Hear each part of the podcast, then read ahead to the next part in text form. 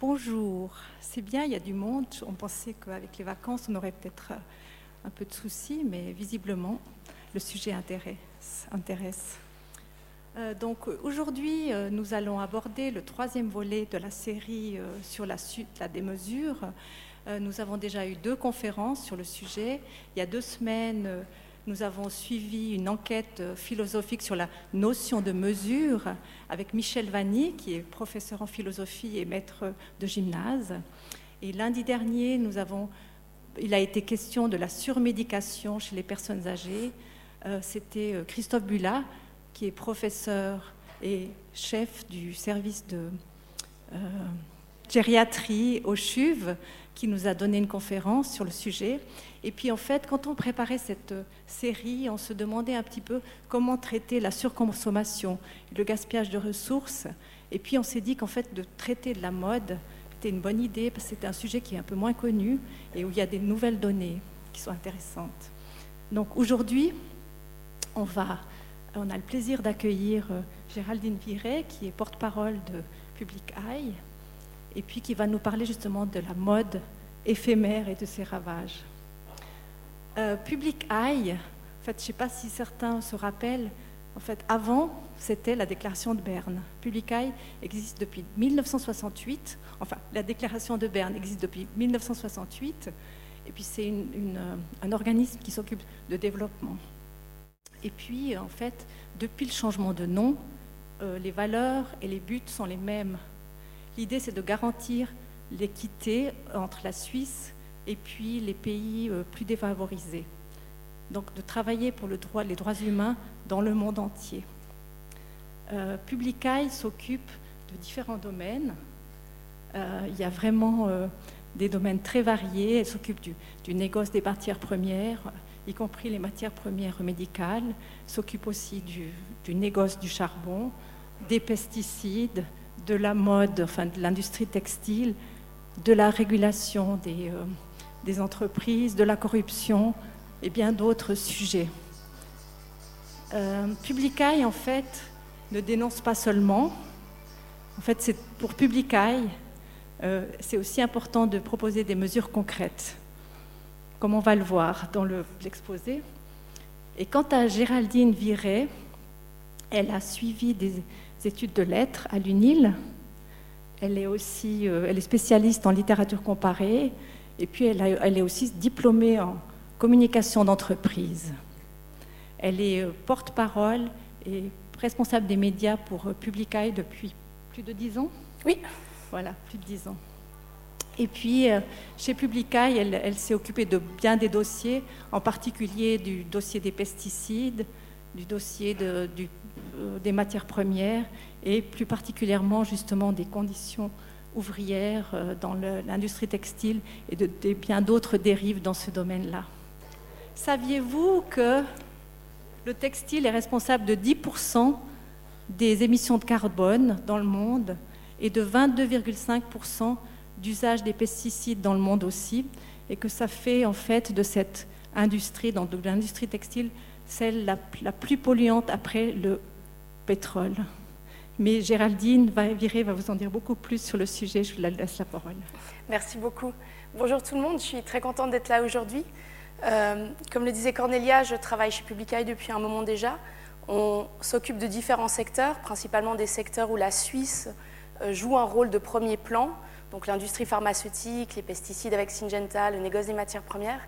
L'industrie textile, c'est un petit peu une exception, dans le sens où la Suisse n'a plus euh, un grand secteur textile depuis longtemps, mais euh, on travaille en coalition euh, au sein de la campagne Clean Close avec des syndicats et des ONG d'autres pays, avec une première vocation qui est celle de sensibiliser, d'informer et de mener des enquêtes, et aussi de proposer des, changement des règles contraignantes au niveau suisse, même si évidemment le marché suisse est bien plus petit. Aujourd'hui, moi, je vais vous parler euh, des ravages de la mode éphémère, de la fast fashion en anglais.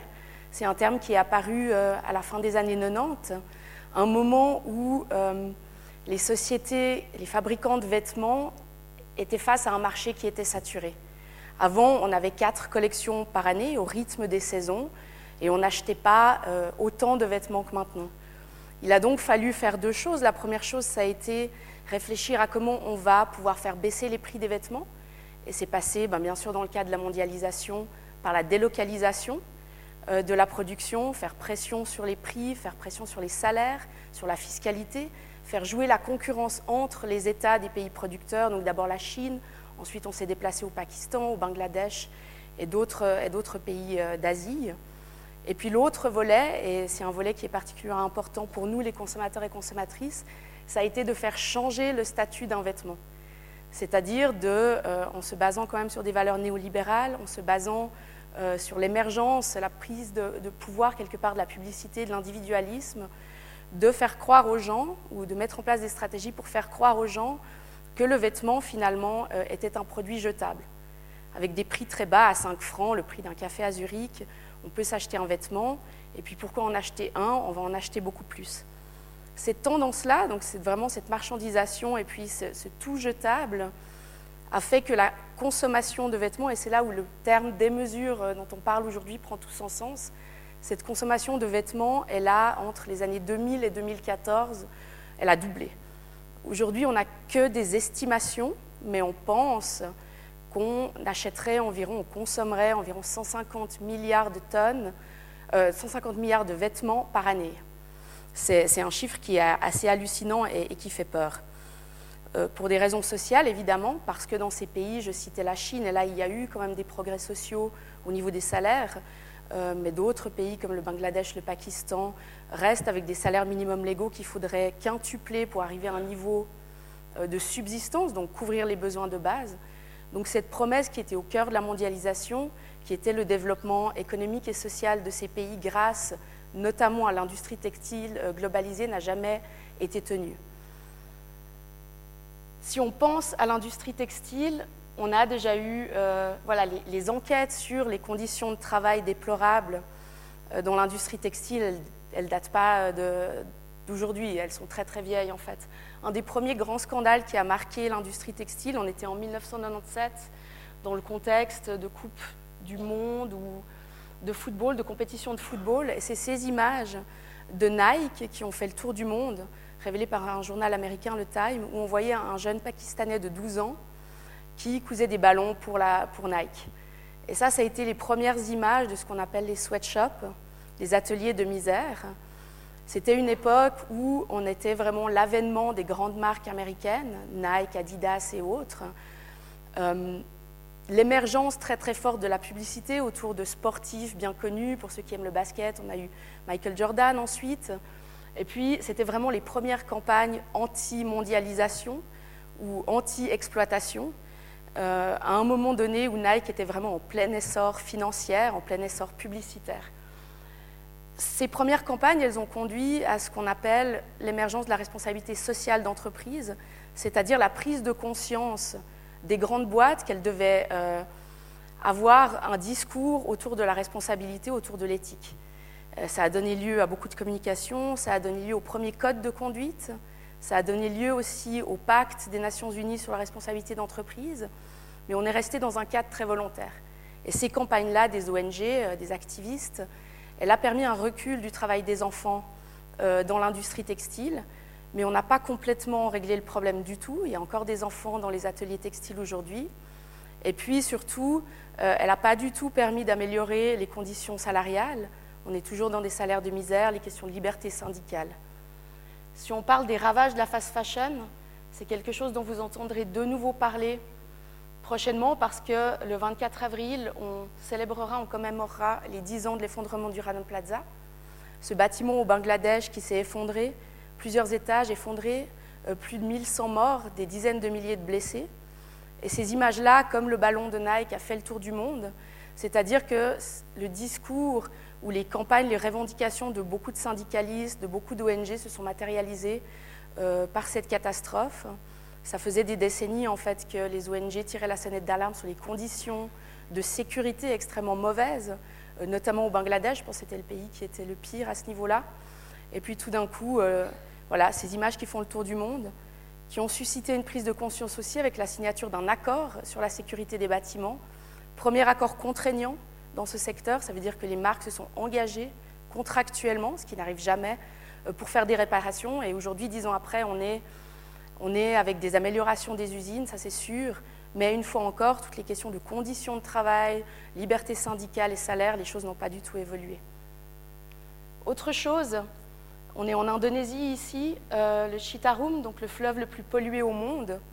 Là aussi, il y a eu pas mal d'enquêtes, notamment de la télévision française, euh, qui ont montré comment des dizaines de millions euh, de personnes en Indonésie buvaient l'eau ou cultivaient les rizières avec une eau qui est polluée au plomb, au chrome, au mercure et d'autres polluants liés à l'industrie textile. Cornélia en parlait tout à l'heure, c'est aussi quelque chose dont on parle beaucoup maintenant avec les dérèglements climatiques, c'est le poids, euh, le fardeau de l'industrie textile, de cette industrie de la démesure, euh, dans tout ce qui touche à la, pollution, au dérèglement climatique. Aujourd'hui, l'industrie textile, on le disait, c'est la deuxième industrie la plus polluante, 10% euh, environ des émissions de gaz à effet de serre, et on est vraiment face à un modèle qui est polluant dans la production des vêtements, qui est polluant dans le transport et qui est polluant aussi, et j'aurais pu rajouter encore une image en guise d'intro, dans les déchets, parce qu'on retrouve, que ce soit en Afrique, mais aussi en Europe de l'Est, énormément de décharges à ciel ouvert avec des tonnes de vêtements, c'est 150 milliards de vêtements qu'on achète chaque année, dont une partie finissent, ne sont jamais portés et finissent dans ces décharges à ciel ouvert sous couvert de, recyclage. Et ce recyclage dans ce secteur, c'est pour l'instant une, promesse fausse. Aujourd'hui, moi, j'aimerais vous parler un petit peu de l'évolution de cette mode, parce que quand on parle de ça, des choses qu'on dénonce depuis la fin des années 90, on pense évidemment à H&M, on pense à Zara, Inditex, euh, on pense à ces grandes marques, mais en fait, l'avenir de la mode aujourd'hui, euh, elle se situe plutôt en Chine, en fait, avec des nouveaux acteurs qui ont pris leur essor euh, discrètement au début, et puis d'autant plus depuis la, pandémie, c'est-à-dire l'explosion du e-commerce et la révolution numérique. Vous avez ici euh, une image qui est le, site de vente en ligne d'un acteur dont je vais vous parler aujourd'hui, d'une grande enquête dont je vais vous parler aujourd'hui, c'est Chine, le géant chinois de la mode en ligne. Pour les gens qui ont moins de 30 ans, souvent pas connus ou très très peu, pour les jeunes maintenant, les adolescents, et d'autant plus en Suisse aussi depuis la pandémie, euh, c'est vraiment l'endroit, le site où les jeunes achètent leurs vêtements et passent parfois sur ces applications euh, plusieurs heures par jour, avec un budget euh, qui n'est pas conséquent parce que les articles, vous le verrez, sont très bon marché, mais pas négligeables. Nous, on a sorti une grande enquête il y a une année. C'était la première enquête sur cette société sous l'angle de l'impact social des conditions de travail chez les fournisseurs. Et puis fin novembre, donc une année plus tard, euh, Universal, qui distribue les, produits euh, des Rolling Stones à l'occasion du 60e anniversaire de ce groupe de rock euh, mythique, ont décidé de retirer leur partenariat avec Chine en raison de notre enquête, en disant nous, en tant que Rolling Stone, on ne veut pas s'associer à une marque qui a de telles pratiques dans son pays. Et ça, c'était un succès, pas dans le sens où ça va considérablement changer les choses sur place, mais c'était un succès parce qu'on a réussi à amener de grands médias, New York Times, la BBC et d'autres, à les regarder derrière ce modèle d'affaires. Donc ça, c'est notre enquête qu'on a sortie donc en novembre 2021. Je vais vous raconter un petit peu qui est Chine. Je le disais, c'est le géant chinois de la mode en ligne avec une croissance phénoménale depuis la pandémie. Si on regarde les chiffres aujourd'hui, c'est plus de 20 milliards de chiffres d'affaires par année un catalogue gigantesque, environ 500 000 articles sur son application mobile, euh, des milliers et des milliers de nouveaux articles tous les jours, des stratégies marketing redoutables et dirigées en priorité euh, aux jeunes, et puis pas de progrès face aux critiques, mais la mise en place d'un appareil de communication honnêtement assez maladroit, mais qui rappelle les balbutiements de la responsabilité sociale d'H&M et d'autres, euh, au début des années 2000. Quand on parle, en tout cas en anglais, on parle d'ultra fast fashion. Donc c'est la mode encore plus rapide, la mode encore plus éphémère, et on pensait que ce n'était pas forcément possible d'accélérer ce rythme-là. Si on prend Inditex, donc qui produit euh, la marque Zara, avant, pour dessiner un article, jusqu'à ce que vous, vous puissiez l'acheter dans un magasin, euh, où que vous soyez dans le monde, c'était plus ou moins trois semaines, trois semaines et demie. Avec ce modèle Chine, on est à moins d'une semaine pour euh, dessiner l'article et puis pour le commercialiser, non pas dans des boutiques, parce que Chine n'a pas de boutique, c'est tout en ligne. donc avec un cycle très rapide. Je vous parlais de cette application. Vous voyez, on a à peu près 6000 nouveaux vêtements chaque jour, avec des prix qui sont vraiment très très bas. les deux tiers des vêtements en général sur cette application coûtent moins de 20 francs. Donc c'est vraiment assez impressionnant, une qualité de vêtements euh, qui est très faible en fait. C'est absolument pas des vêtements qui sont faits pour durer, c'est des vêtements euh, qui se détériorent assez rapidement et puis qui ont des coutures très basiques, disons. Euh, mais en fait, dans cet esprit que je vous décrivais tout à l'heure de vêtements jetables, ça convient très bien aux consommateurs et consommatrices actuels, surtout les jeunes, euh, qui ont cette habitude de consommer beaucoup, mais sans garder les produits très longtemps. Ce qui est très impressionnant euh, par rapport à Chine, c'est la manière dont ils ont réussi en fait à développer des stratégies marketing sur les réseaux sociaux. Donc c'est un groupe chinois, je vous le disais. Ils ont démarré dans les robes de mariée, ils ont pris leur envol avec la pandémie quand les gens ont arrêté de, fréquenter les magasins parce qu'ils étaient fermés ou parce qu'on était confinés. Et depuis, ça décolle. Donc eux, comparés à d'autres grandes boîtes, ils n'ont pas euh, ce problème de devoir quelque part changer de modèle d'affaires. Ils ont démarré tout de suite en ligne avec une stratégie euh, marketing redoutable sur le réseau social chinois TikTok, euh, donc qui est très fréquenté par les, par les adolescentes, sur Instagram aussi, sur YouTube, avec plusieurs choses. Le premier, c'est l'organisation d'événements en ligne avec des artistes connus pour les jeunes, assortis d'événements promotionnels. Donc pendant un concert YouTube qui va durer euh, peut-être la journée, il y aura plein de concerts en ligne, vous aurez des produits euh, mis en avant, soldés, euh, à des prix dérisoires. Et puis en fait, on associe quelque part cet aspect événementiel à l'aspect commercial. L'autre chose sur TikTok et autres, c'est tout ce qui est les vidéos d'essayage. Et ça, c'est quelque chose qui n'était pas du tout, euh, c'est pas nouveau. En fait, on, connaît bien ces vidéos où des gens essayent des produits dans le domaine du cosmétique, c'est très très connu. Mais là, on le fait avec les vêtements et on a des centaines de milliers de vidéos comme ça de gens qui commandent des vêtements, une immense boîte, puis qui les essayent et qui créent en fait des contenus. Ce qui est nouveau maintenant, c'est l'ampleur, à quel point ça marche.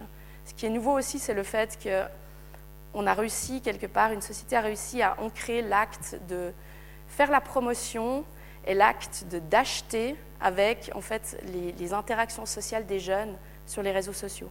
Et ça, c'est évidemment un peu le cheval de Troie quand on sait euh, le nombre d'heures que les adolescents et adolescentes passent sur ces réseaux sociaux. On voit bien le danger en fait à ce qu'on puisse à la fois être euh, créer du contenu pour montrer à ses amis et en même temps faire la promotion d'une mode jetable.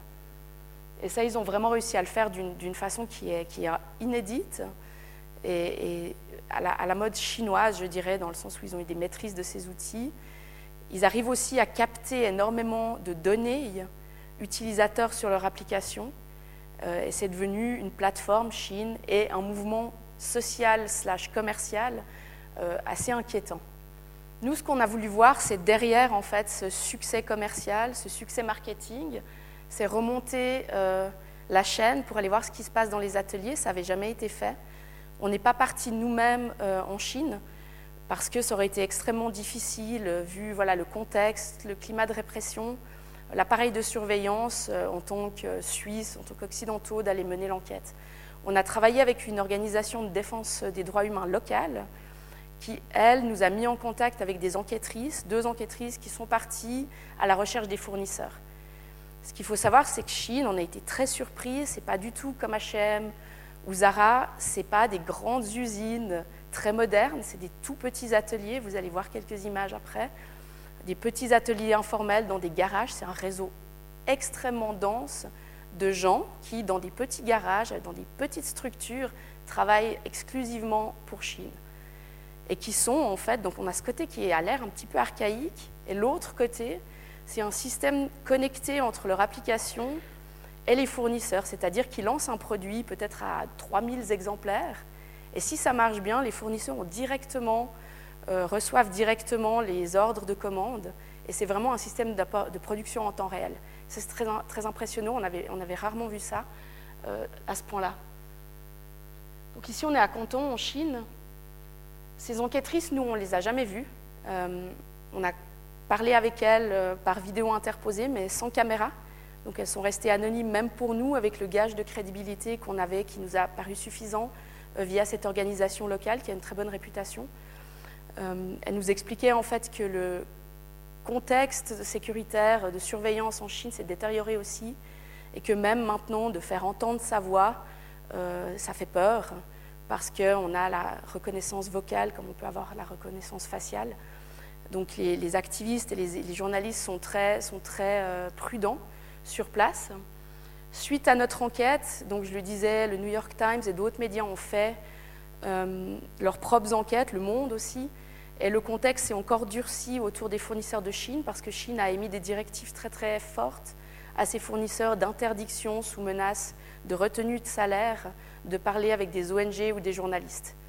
Donc les choses se sont encore un peu compliquées après notre passage, mais vous voyez là on est dans un garage avec des gens qui travaillent, euh, il y a des sacs partout, euh, on, est, on, est, vraiment loin de ces grandes usines.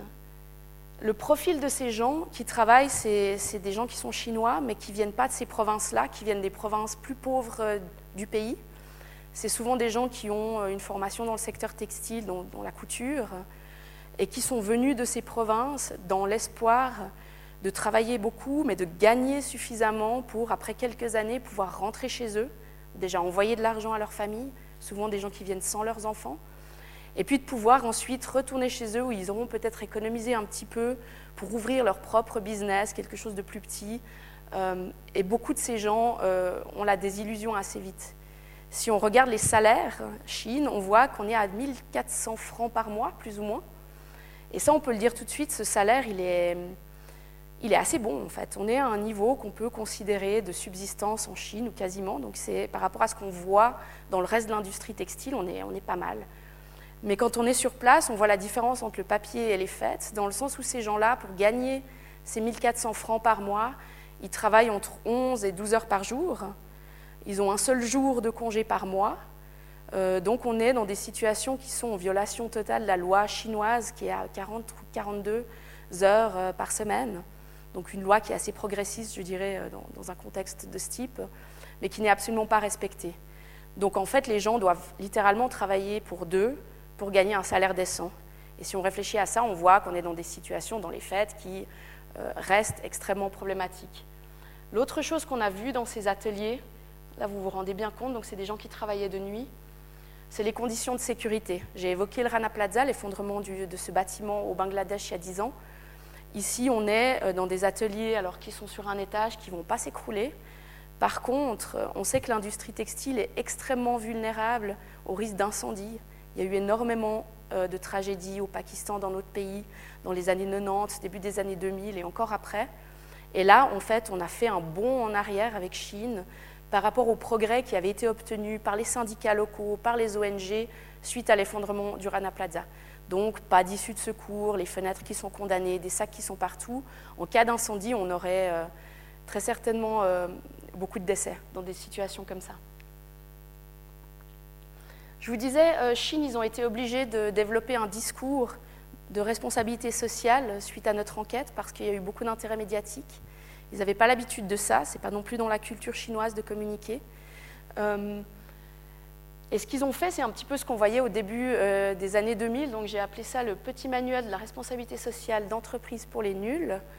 C'est-à-dire que la première chose qu'ils ont fait, c'est lancer une enquête interne, euh, ce qui n'est pas une mauvaise chose pour être honnête, mais ils l'ont fait sans, grande transparence, ils n'ont jamais publié les résultats, ils ont annoncé qu'ils allaient le faire, ils ont contesté beaucoup de choses que nous, on avait constatées, que la BBC, par exemple, avait constatées de manière encore plus dramatique, euh, que ce soit la productivité exigée, parce que les ouvriers ouvrières sont payés à la pièce, ils font plusieurs centaines de vêtements par jour.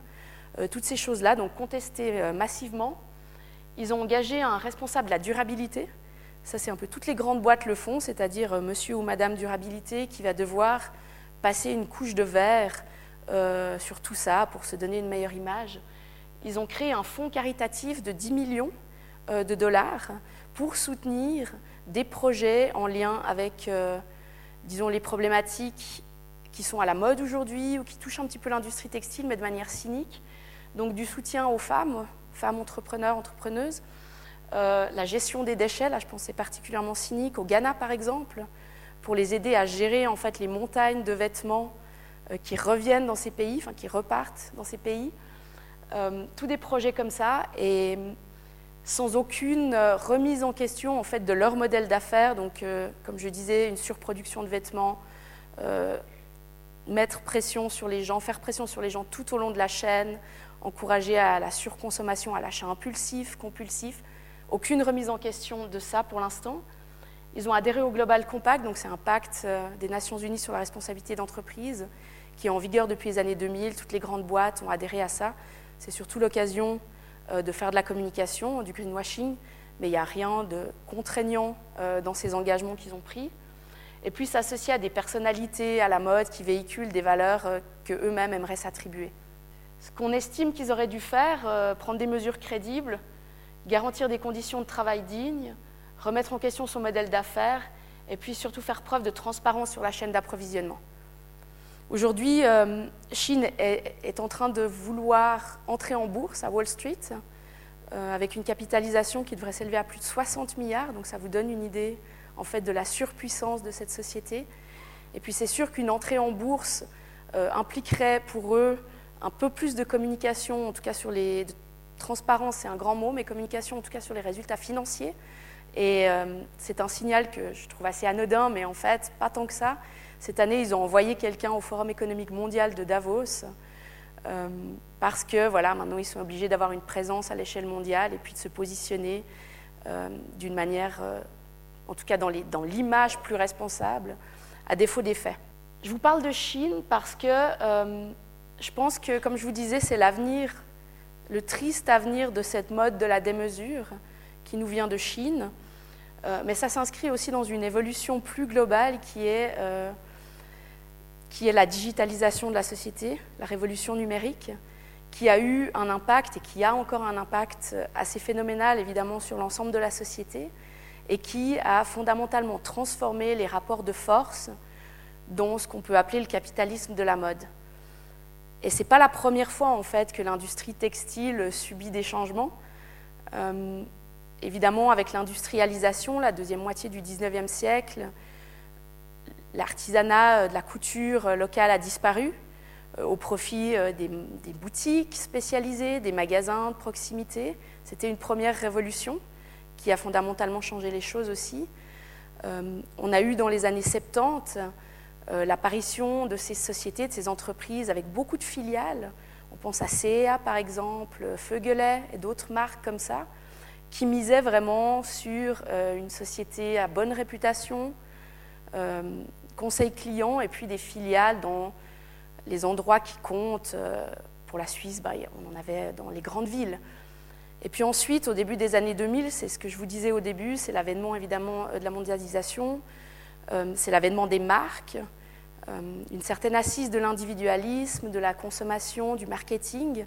Et puis là, en fait, ces grandes marques, elles ont subi, ces grandes filiales, elles ont subi la concurrence de la fast fashion, de la mode éphémère, donc H&M, Inditex et toutes ces grandes marques qui, elles, misaient sur une implantation dans de nombreuses villes avec leurs propres vêtements uniquement, euh, mais voilà, sur des boutiques, sur les grandes avenues, des loyers très chers, des événements. Euh, et puis maintenant, on, l'a vu avec le Covid, ça a accéléré les choses. On est à 30% en Suisse de vêtements qui s'achètent en ligne, et c'est exponentiel avec énormément de magasins qui ferment, euh, énormément de licenciements en Suisse et dans d'autres pays en Europe et ailleurs.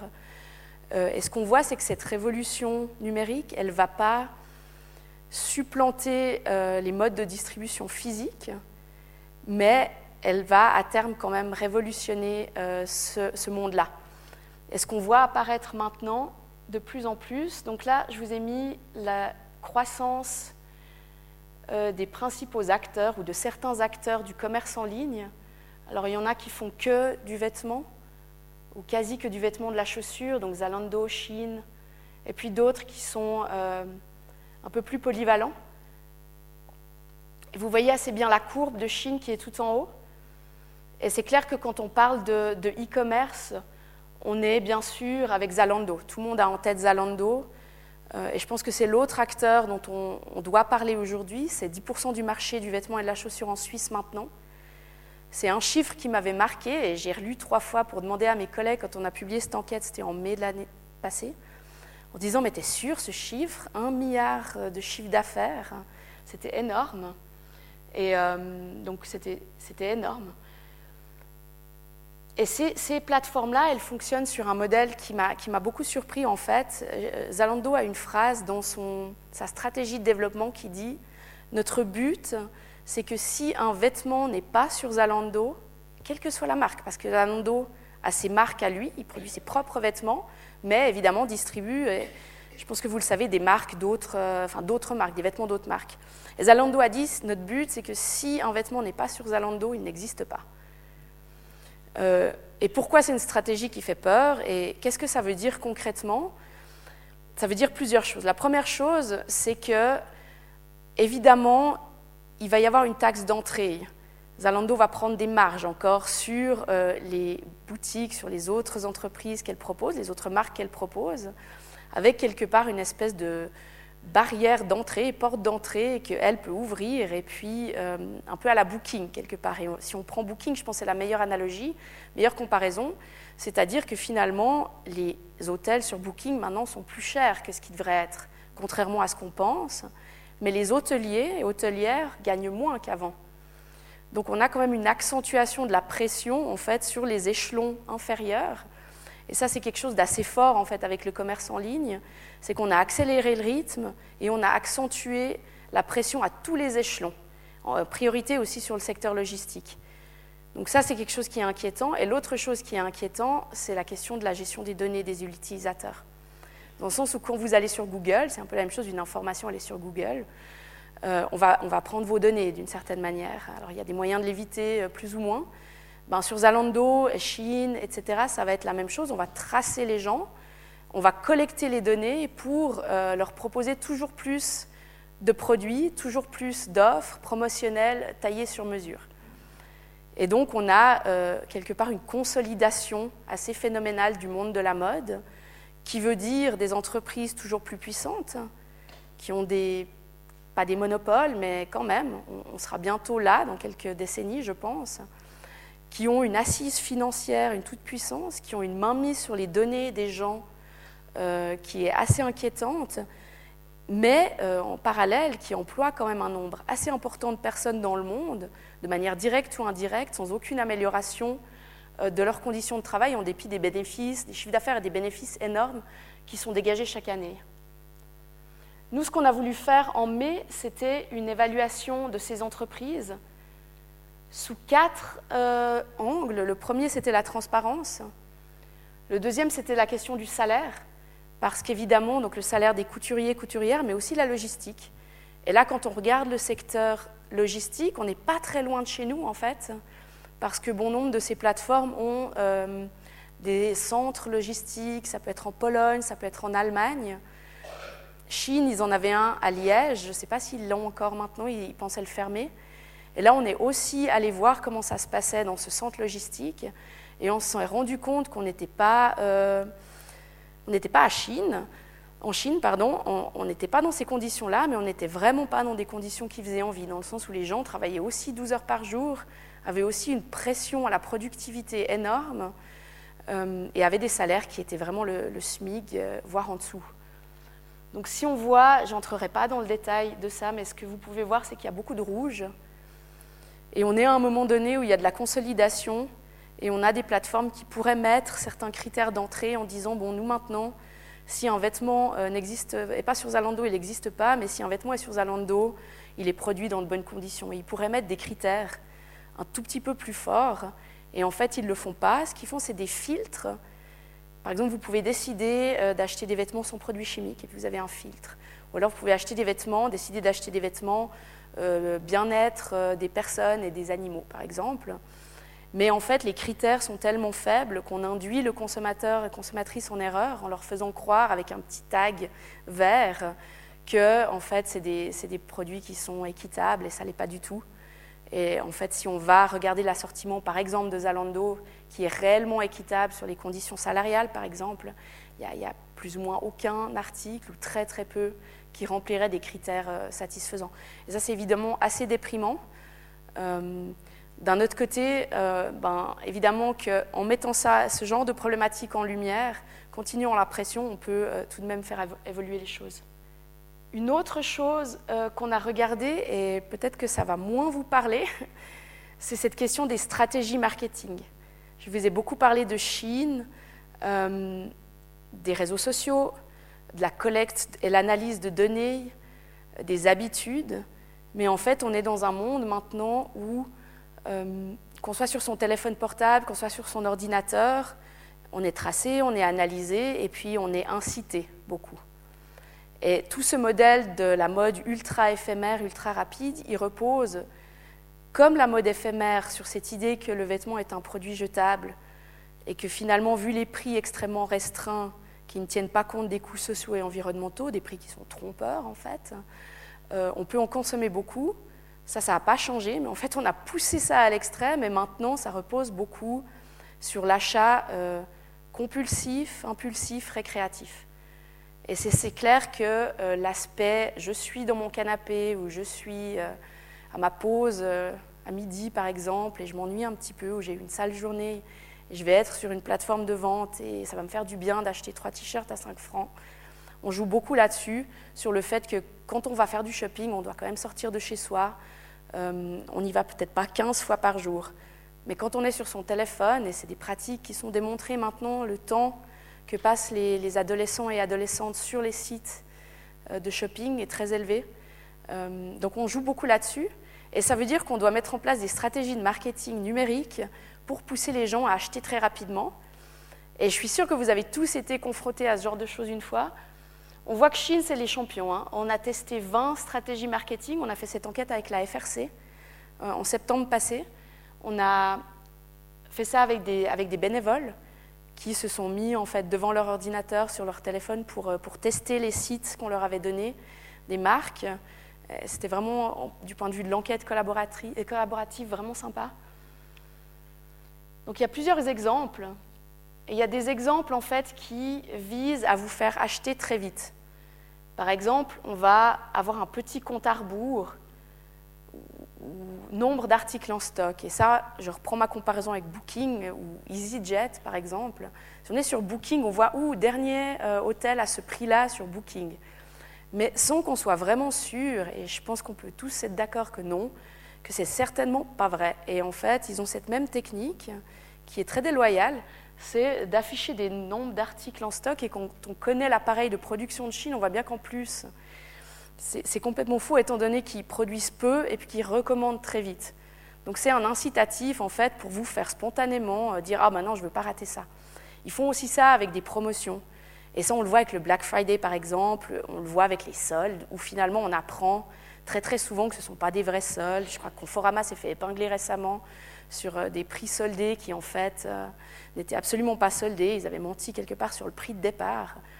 Et là, on a beaucoup euh, de ça, mais on continue, c'est le modèle en fait. Donc on va vous dire, pour cette promotion, encore valable deux heures, et puis compte à rebours, et puis vous vous dites, ah non, je ne veux pas rater ma bonne offre. L'autre chose, c'est ce qui va vous empêcher de protéger ou penser à protéger vos données. Par exemple, les cookies. On aura un bouton pour euh, accepter tous les cookies qui va permettre de monitorer votre activité, de vous envoyer des, offres, d'aller vous rechercher sur d'autres plateformes avec de la publicité ciblée qui seront très gros. Et puis, si vous voulez aller sélectionner les autres cookies, ben, ça va être compliqué. L'autre chose, et là la FRC a beaucoup enquêté là-dessus, au-delà du secteur textile, euh, c'est la croix et la bannière pour supprimer un compte en fait. Très souvent, si vous voulez aller profiter d'une offre ou regarder quelque chose, en deux clics maximum, vous avez pu créer un compte. Et on vous oblige à créer un compte, même si vous ne voulez pas. Par contre, le jour où vous décidez que vous n'avez plus envie de ce compte parce que vous recevez trop de choses, euh, ça peut prendre euh, des siècles pour se, se désinscrire, à tel point qu'une enquêtrice, je crois que c'était de la FRC, et c'était dans l'aviation, ça devait être EasyJet, comme ça, a mis plus de trois mois à réussir à faire supprimer son compte. Et des dizaines d'emails, à essayer d'appeler, jamais pouvoir parler avec quelqu'un. Donc ça, c'est toutes des techniques, et parfois ça peut avoir l'air un petit peu grossier, un petit peu anodin. On se dit non, mais bon, c'est pas dramatique, tout le monde le fait. Et en fait, ce qu'il faut bien se dire, c'est que c'est des techniques qui sont assez ancestrales euh, dans le monde physique, c'est-à-dire les gros soldes, plus qu'un jour et tout ça. Mais en fait, on pouvait facilement s'en détourner. On était exposé que quand on allait dans un magasin. Et puis ensuite, ça a été mis en place des stratégies de marketing que même des ONG utilisent, alors beaucoup moins agressives. Hein. Quelque chose qu'on peut estimer être de l'ordre du marketing numérique légitime et encadré. Et puis ensuite, on a ça. Et c'est vrai qu'au niveau législatif, en fait, il n'y a, rien qui encadre ces pratiques en Suisse. Donc il y a eu un postulat qui a été déposé euh, par les Verts, qui maintenant euh, a été traité, et le Conseil fédéral va faire un premier euh, rapport en fait sur ces pratiques pour voir ce qu'il y aurait lieu de faire. On se demande toujours dans ce contexte, bon, qu'est-ce qu'on peut faire? Ben, Je pense qu'il y, a plusieurs choses euh, qu'on peut faire. Déjà s'informer, euh, parler de ces thématiques-là autour de vous. Euh, je ne sais pas qui aussi a des petits-enfants. Moi, mes enfants sont là aujourd'hui. Bon, ils lisent et ils jouent à des jeux vidéo, mais bonjour. mais voilà, j'essaye de parler avec eux de, de ces questions de consommation et je pense d'une manière qui n'est pas euh, trop culpabilisante. Pardon. Moi, je fais beaucoup de visites en fait dans les, dans les lycées, les écoles, euh, et c'est des thématiques qui ne sont pas évidentes à aborder avec les jeunes, dans le sens où ils sont pris euh, dans un appareil qui est voilà, c'est les copains, c'est l'identité passe beaucoup par les vêtements, les interactions passent beaucoup par les réseaux sociaux et tout ça est imbriqué. et c'est vrai que c'est toujours intéressant et important de les confronter quelque part euh, à la réalité du secteur textile. Et c'est clair qu'on a les conditions de travail, on a les conditions de sécurité. Euh, mais aujourd'hui, à l'heure où on parle beaucoup et à raison de dérèglement climatique, c'est évident que l'industrie de la mode, cette démesure-là, elle a des conséquences euh, ravageuses au niveau de la planète, c'est des conséquences directes. Donc, je parlais de la pollution euh, des, fleuves, des rivières, la pollution de l'air, euh, toute la présence de produits chimiques, toute la question du transport, toute la question du, gaspillage. Et aujourd'hui, on n'a aucune solution technique qui permet de promettre qu'on va passer à du recyclage, qu'on va passer à une économie circulaire. Et en fait, on voit à peu près le même discours qui est adopté par l'industrie du charbon, l'industrie fossile, euh, essayer de gagner du temps, euh, essayer de se positionner comme des entreprises vertes. On a maintenant une charte de l'ONU pour euh, une fast fashion zéro émission à l'horizon 2050 avec des entreprises. Alors Chine, à ma connaissance, n'est pas là-dedans, mais les, les, géants de la mode éphémère l'ont signé, avec en fait des différences très très grosses entre les plans proposés par les uns et les autres. Et ce qu'on peut voir, c'est que c'est aussi crédible pour ces grandes boîtes, le zéro émission à 2050, qu'il est crédible pour un Glencore euh, euh, qui produit du charbon. On est vraiment dans quelque chose qui, si on reste à des engagements volontaires, ce sera très difficile. C'est pour ça que nous, on, parle beaucoup évidemment de la responsabilité individuelle. je parlais de sensibilisation, euh, information, mais on estime que voilà, la responsabilité individuelle ne fait pas tout, qu'on est face à un problème là qui est de l'ordre global, mondial, qui est de l'ordre systémique, et que même si vous et moi, on se contente d'acheter deux pulls par année, euh, on n'arrivera pas tout seul à faire changer les choses, et c'est pour ça qu'on fait aussi du travail au niveau international, au niveau politique.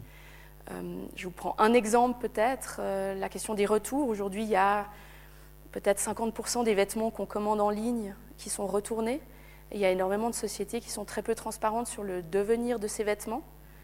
Euh, on soupçonne qu'il y a beaucoup de destruction en fait.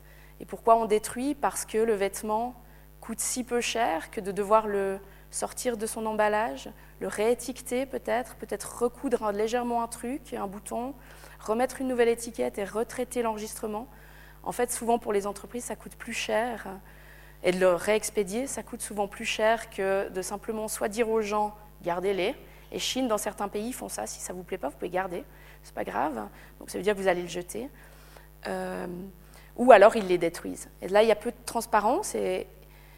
En France ou en Allemagne, il y a des lois qui sont passées sur cette interdiction de détruire des vêtements neufs ou quasi neufs, Alors on doit soit les reconditionner, les revendre, soit en faire don à des, à des ONG ou des organisations caritatives. Et voilà, ça c'est des choses sur lesquelles on essaye de travailler au Parlement. Après, l'industrie textile, ce n'est pas le secteur où on est le plus actif au niveau politique suisse, parce que comme je le disais au départ, on n'a pas de grosse industrie textile en Suisse. Et puis l'autre volet qui est évidemment euh, intéressant, c'est les alternatives. il y a beaucoup de débats sur le seconde main. Par exemple, il y a beaucoup de seconde main qui sont quand même de la, de la mode éphémère. Euh, il y a beaucoup de secondes mains qui ont été appropriées, qui sont le discours a été approprié, les filières par euh, la fast fashion elle-même. Donc c'est vrai qu'à H&M, par exemple, si vous ramenez vos vêtements, on va vous donner des bons d'achat. Donc là, on voit bien le cercle vicieux. D'un côté, on vous dit, mais vous inquiétez pas, vous pouvez consommer parce que il euh, n'y a pas d'impact. Nous, on recycle vos vieux vêtements alors que c'est faux. Euh, et puis en plus, on vous incite à en acheter de nouveaux. Donc ça, c'est vraiment des, filières où nous, on, des conseils aussi dans les discussions avec les jeunes de s'engager dans ces logiques-là. Par contre, si l'idée c'est d'acheter moins, même si c'est de la fast fashion, ben, les boutiques de seconde main qui vendent les produits qu'on aime bien, les articles qu'on aime bien, c'est toujours. Euh, il y a aussi beaucoup maintenant de, réparation de vêtements. Euh, ça peut se faire aussi. On arrive pas mal à intéresser les jeunes aussi sur ces questions-là, de, réutiliser les vêtements, d'échanger euh, les vêtements. Enfin, beaucoup d'initiatives de ce type-là.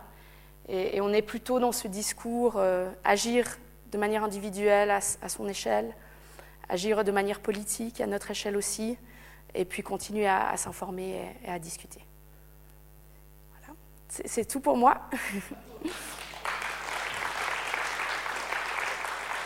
Merci pour votre exposé. Une question, qu'est-ce qu'on fait pour aider des pays africains, le Ghana par exemple, pour les aider avec les tonnes de déchets de nos pays qu'ils reçoivent? Oui, c'est difficile. Nous, on travaille beaucoup moins sur ce volet-là. Euh, tout ce qui est euh, l'envoi de vêtements ou non.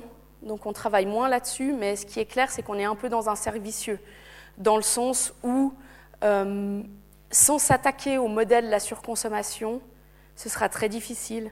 Après, on travaille plus, alors nous, Public Eye, pas tellement, mais plutôt en partenariat avec d'autres ONG locales, où là aussi, il y a vraiment des choses à faire, que ce soit des projets sur place, mais aussi au niveau du lobbying dans ces pays-là aussi euh, pour mettre des barrières en fait à l'importation euh, de vêtements. il y a certains pays africains qui le font ou qui veulent le faire, c'est-à-dire que le vêtement, au bout d'un moment, pourrait ou devrait être considéré aussi comme un produit entre guillemets dangereux. Et c'est vrai que certains pays, euh, ces conventions de Bamako et autres textes qui sont plutôt sur les produits chimiques, où ils ont réussi à... première étape, c'était de... Il faut un consentement du pays pour importer. Ça, c'est une première chose. Puis la deuxième chose, ça pourrait être d'imaginer un refus euh, d'importation, en fait, de ces, vêtements-là. Et moi, je pense que franchement, sur cette thématique-là, il y a trois, niveaux. Comme je disais, le premier, c'est vraiment euh, faire pression sur ces marques pour qu'il y ait des, freins à la surproduction de vêtements. Et ça, c'est vraiment, je pense, le point central où nous, on peut jouer un rôle, mais il faut que les États mettent des limites aussi. Et puis l'autre chose, c'est sur les gouvernements de ces pays-là où il faudrait euh, mettre un frein à l'importation de ces, vêtements. Et pour l'instant, on met un peu un pansement, je dirais, les ONG qui travaillent là-dessus, un pansement euh, très petit sur la blessure, dans le sens où c'est plutôt des démarches qui visent à aller nettoyer ces plages. Euh, mais en Suisse, on voit qu'on a aussi un problème même avec notre filière. Je ne sais pas si vous aviez vu ce mise au point récemment. Ils ont mis des puces dans les vêtements qu'on donne à Texaid et d'autres pour voir en fait quel trajet ces vêtements faisaient. Et certains ont fait des dizaines de milliers de kilomètres pour finir parfois euh, ouais, en Europe de l'Est, mais ils étaient passés par euh, un autre continent ou finis en Afrique.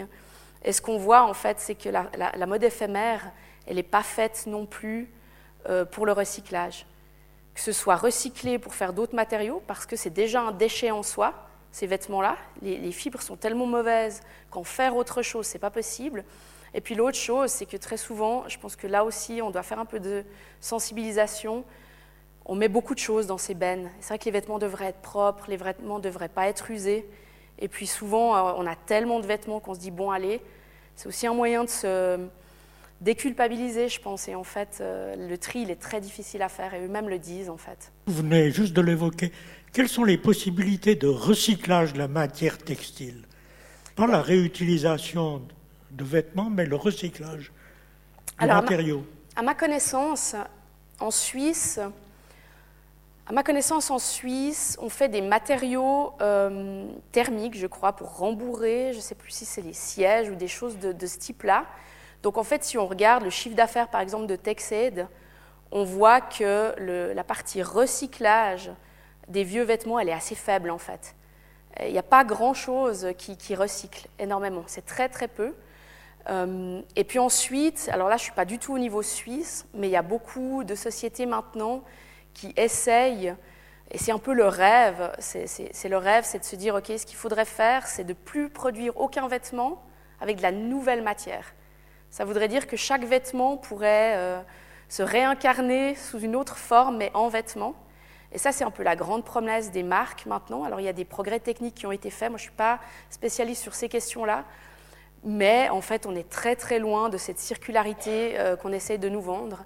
Et ce qu'on constate aussi, c'est que toutes les initiatives intéressantes et prometteuses à ce niveau-là, ce n'est pas tellement la mode éphémère qui la met en place, c'est plutôt des sociétés qui sont beaucoup plus petites en fait, euh, des start-up, euh, des PME. et ces grandes sociétés, elles investissent peu dans ces questions pour l'instant. Et l'autre chose qui est claire, c'est qu'en fait, avec ces 150 milliards de vêtements, on ne pourra jamais recycler tout ça. Et ça, c'est évident. Peut-être une fraction, mais, mais, pas tout. Donc le premier problème, c'est vraiment la, surconsommation, la, surproduction. Mais est-ce qu'il n'y aura pas un moment, à un moment donné, cette surconsommation sera plus intéressante pour le, le public qui s'en sert actuellement? C'est une mode aussi, la surconsommation. Oui, c'est devenu une mode. Moi, je pense qu'il y a un peu on est un peu, moi je sais pas, je veux pas parler que de la jeunesse et puis c'est pas ait les jeunes et puis les autres, c'est pas ça du tout. Mais ce qu'on voit, euh, c'est qu'il y a quand même une frange un peu plus importante de la population et que ce soit l'industrie textile ou autre, et les jeunes en font partie des jeunes en font partie, euh, qui consomment de manière plus plus ralentie quand même qu'avant ou plus consciente qu'avant? Quand on parle de bourse d'échange, quand on parlait de ça il y a 15 ans. Euh, pas tellement en fait. Maintenant, les jeunes, ils ont quand même beaucoup de systèmes comme ça entre eux. Il y a pas mal de choses qui se mettent en place. Mais en parallèle, en fait, on a une accélération euh, de la consommation et on a une accélération aussi euh, de l'offre qui est vraiment liée, je pense, à l'émergence du, du, commerce en ligne, l'explosion du commerce en ligne. Et c'est pour ça que je pense personnellement que s'il n'y a pas une prise de conscience au niveau des États, sur le fait qu'il faudra euh, mettre des choses en place. On aura des problèmes. Mais le Conseil fédéral a une stratégie euh, développement durable euh, avec un volet quelque part sur la consommation responsable. Et si on regarde ce qu'il y a dans cette stratégie, ben, on voit que ça mise essentiellement sur l'information, la sensibilisation des consommateurs et consommatrices. C'est-à-dire aucun paquet législatif qui pourrait encadrer le commerce en ligne, pour mettre des, exigences minimales des produits qui sont vendus en Suisse, par exemple. Ou les retours, comme je disais, l'interdiction de détruire les retours, rien du tout. Et en fait, ils ont lancé une plateforme avec, euh, avec des entreprises qui fait partie de cette stratégie. Et en fait, c'est intéressant parce que quand on va sur cette plateforme, ben, on voit qu'il y a des ressources pour consommer mieux, il y a des adresses de boutiques, seconde main et tout. Mais en fait, le 80% de cette plateforme, c'est de la pub aux entreprises qui sont engagées dans cette, euh, initiative volontaire avec la Confédération. Et des entreprises qui, par ailleurs, ne euh, produisent pas du tout de manière éthique, euh, que ce soit au niveau social et environnemental.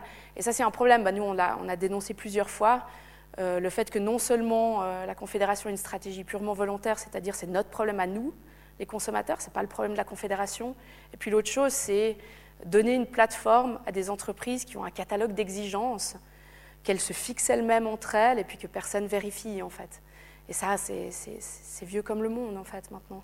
Vous aviez dit que les, hum, différentes enquêtes que vous aviez faites, Publica, New York Times et puis Le Monde, avaient eu comme conséquence de durcir les conditions de travail. Enfin, que, ensuite, on n'avait plus pu euh, aller de nouveau questionner les gens. Est-ce qu'après coup, euh, finalement, vous vous dites, euh, ben, on a fait ces enquêtes, mais entre guillemets, on n'aurait pas dû parce que c'est pire maintenant ou bien? Ah non, la, situation, elle n'a elle, pas du tout empiré. D'accord. Euh, je pense que, en tout cas, je disais, Chine a fait une enquête interne. Ils étaient vraiment très, très, de très mauvaise foi sur la question des salaires, en disant nos salaires, ils correspondent au minimum vital. Et je vous l'ai expliqué avant, bah oui, mais il faut travailler pour deux. Enfin, là-dessus, très peu enclin à entendre. Par contre, au niveau des conditions de sécurité, là, je pense aura, ça va conduire à des améliorations, à mon avis, à, court ou moyen terme, parce que euh, c'est un sujet particulièrement sensible. Euh, parce qu'il y a eu beaucoup de drames et ça attire vite l'attention aussi.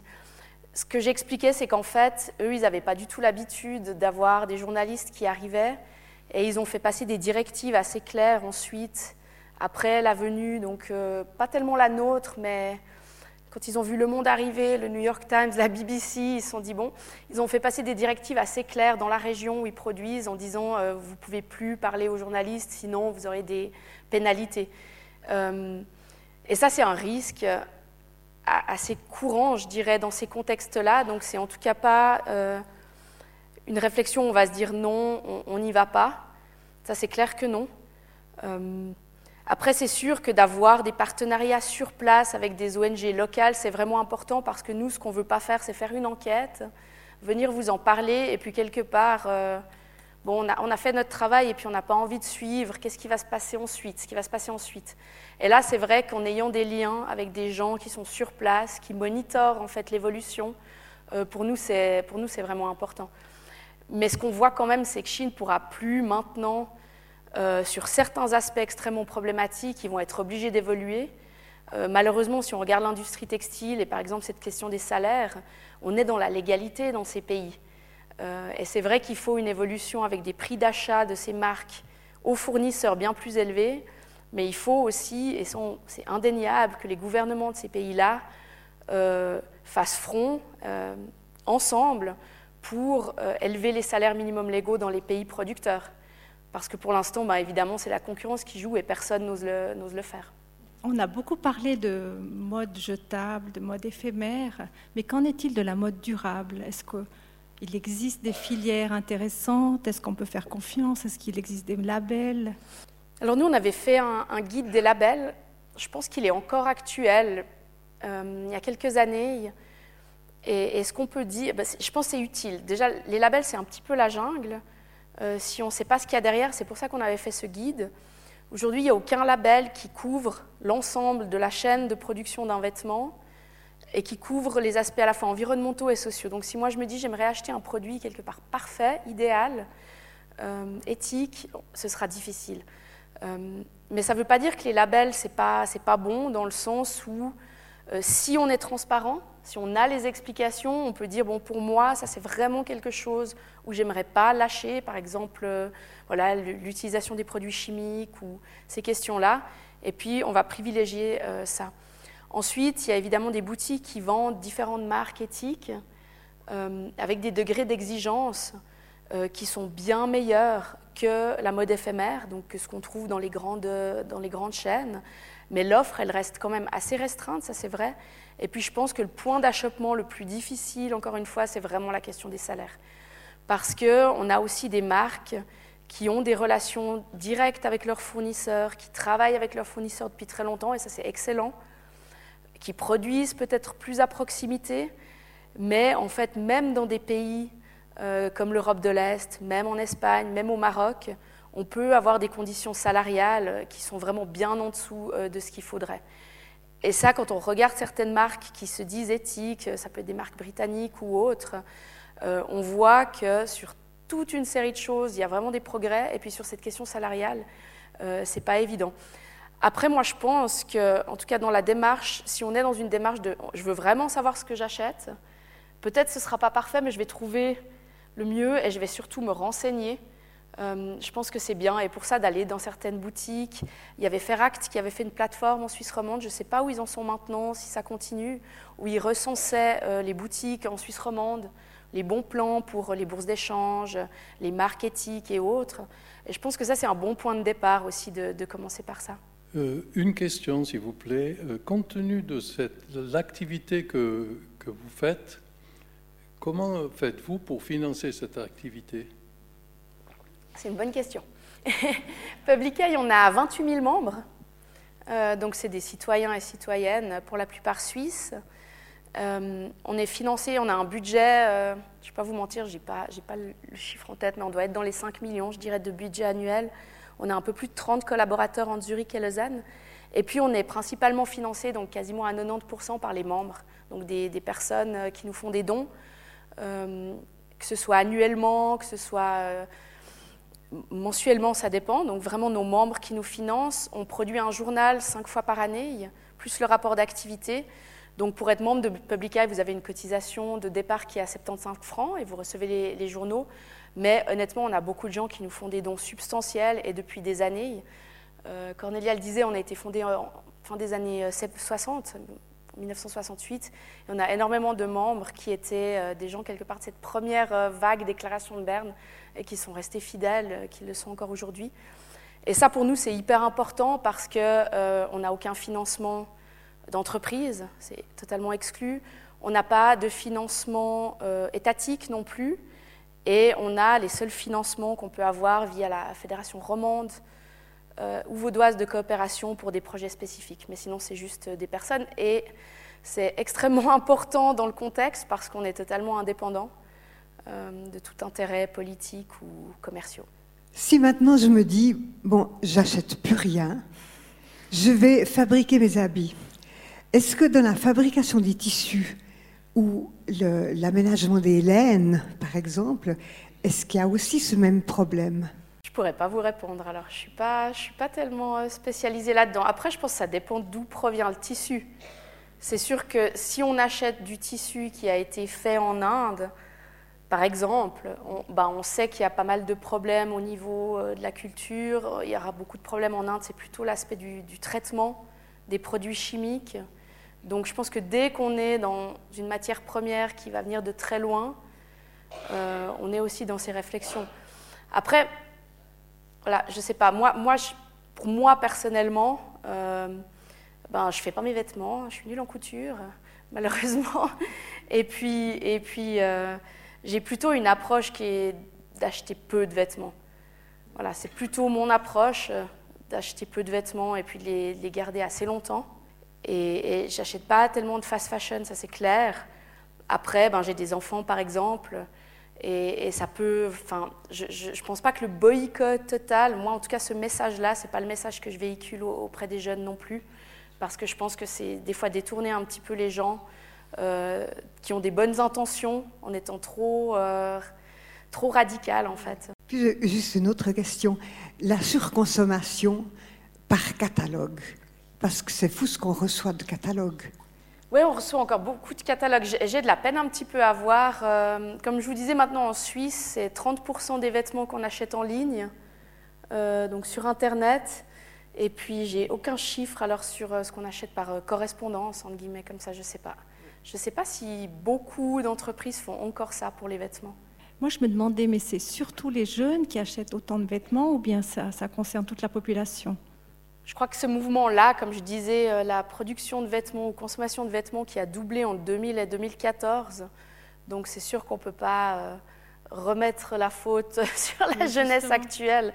Par contre, c'est clair qu'on voit une accélération encore maintenant de chiffres qui prenaient déjà l'ascenseur il y a 20 ans en fait.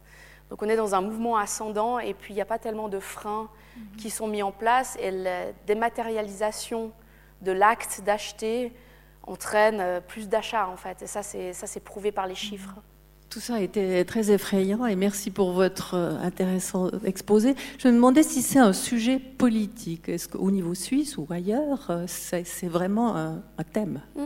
qui est exploité? Oui, comme je disais, on n'a pas, pas de grosses entreprises textiles en Suisse, donc à ce niveau-là, moins, mais on a un marché de la consommation, et en fait, on pourrait penser que le marché suisse, il est petit, mais pas tant que ça, dans le sens où on a quand même beaucoup d'argent, euh, on est aisé en Suisse, donc le marché textile est assez important. Euh, nous, on avait plusieurs, euh, quand on a fait ce rapport sur le e-commerce, on a travaillé avec la FRC, on a travaillé aussi un petit peu avec Greenpeace sur les aspects plus environnementaux, et on a aussi travaillé surtout avec UNIA, parce que, en fait, comme je le disais, on a vraiment cette question des retours, on a vraiment cette question des salaires, et là, en Suisse, on peut peut-être moins faire quelque chose, mais on a aussi cette question de la logistique.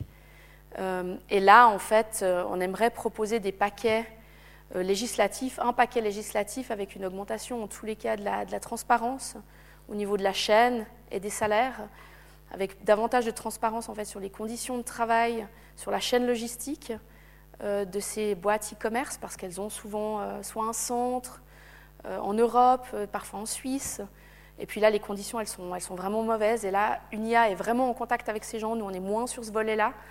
Et, c'est assez fou, euh, la pression. Euh, je crois qu'on le voit avec la Poste euh, et d'autres. on, ne discute plus tellement maintenant avec les gens qui nous livrent les choses.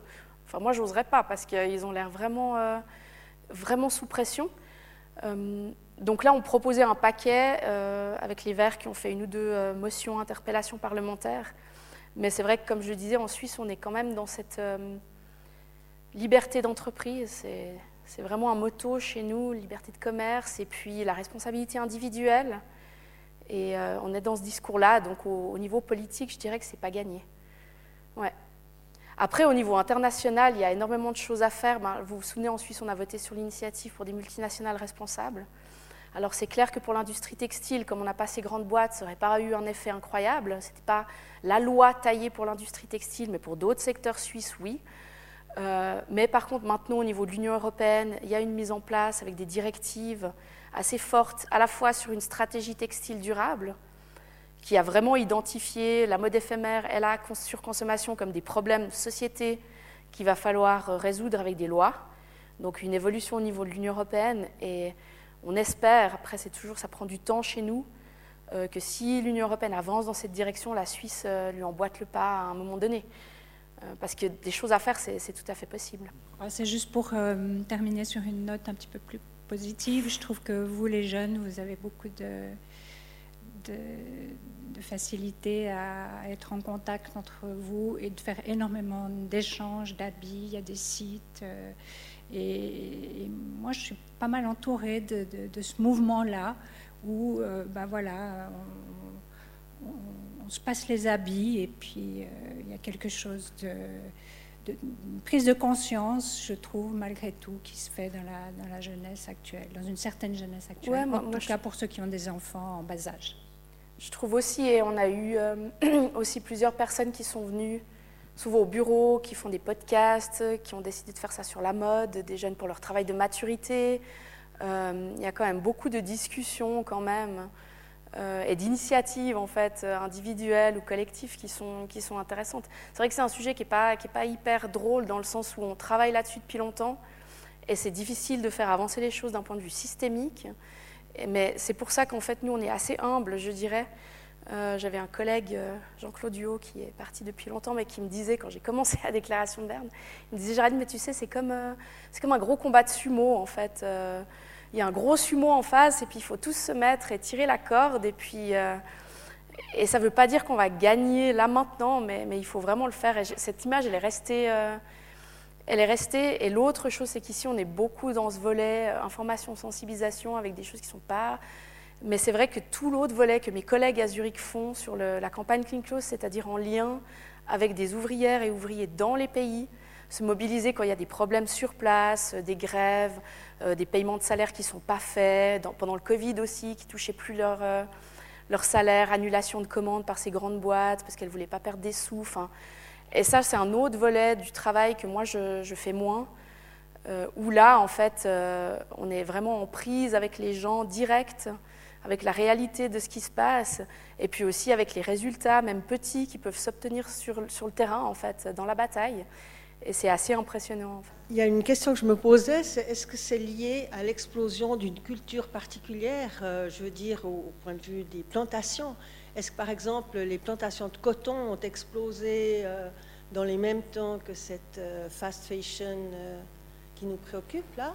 Non, je crois c'est lié à, à, quels euh, matériaux C'est lié euh, quand même un petit peu les, les, enfin, la mondialisation, en fait, les systèmes de télécommunication. il y avait une matière première qui, qui bah, doit alors c'est sûr plus que produite euh, avec la non, je crois que c'est plutôt qu'on a augmenté la production de ces matières premières en réponse en fait à ce nouvel, nouveau modèle d'affaires. Oui, c'est ce que je dis, on a augmenté probablement les plantations parce que ça doit être le coton quand, qui est bah, beaucoup, beaucoup, de coton, mais maintenant les vêtements c'est beaucoup du synthétique en fait. Hein. Ah on est beaucoup dans le dérivé du pétrole. Dans le polyester, oui, dérivé du, du oui. On est beaucoup là-dedans. J'ai une remarque de, de Coluche, vous parliez des années 70, qui me trotte dans la tête quand même. C'est que si on arrêtait d'acheter toutes les conneries qu'ils nous proposent, peut-être qu'ils les fabriqueraient moins. voilà, cette conclusion en fait qui me passe par la tête. Finalement, comment est-ce qu'il faut acheter des vêtements? Parce qu'il y a des marques chères, il y a des marques bon marché, il y a des tissus qui coton, pas coton, bien, bien colorés, bien cousus. Comment est-ce qu'on doit choisir tout ça? Je pense Aujourd'hui, alors si on prend juste l'aspect environnemental, je pense qu'il y a deux choses. C'est évident, il n'y a aucune matière qui n'a pas un impact euh, environnemental. Donc dès qu'on achète un vêtement, évidemment, on a une empreinte. Mais c'est évident que le coton bio est à privilégier. Plutôt éviter toutes les matières synthétiques, le polyester. Euh, aussi parce que, en fait, déjà plus polluant pour produire, mais aussi plus polluant quand on les lave. C'est aussi un, immense problème, les microplastiques maintenant qui sont qui sont tirés de nos vêtements quand on les lave beaucoup. Euh, donc plutôt le coton bio. Après, euh, plutôt privilégier des marques euh, éthiques. Donc soit ça peut, être des, labels pour les aspects environnementaux, ça peut être des marques qui aussi ont des relations directes, comme je disais, avec les fournisseurs. Si on regarde la question du prix, on voit qu'un vêtement cher ne veut pas dire bien produit.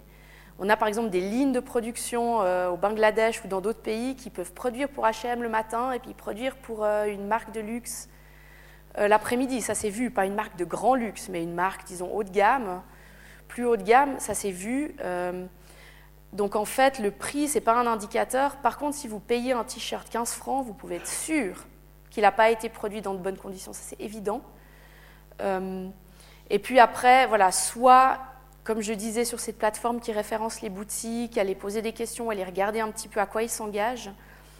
Euh, soit se dire, bon, moi je vais faire ça, et puis en parallèle, et moi c'est plutôt mon approche à moi, c'est de me dire, bon, je vais acheter vraiment ce dont j'ai besoin, et puis aussi essayer d'acheter des choses que je sais que je vais pouvoir porter en fait plusieurs fois, euh, ou, du seconde main.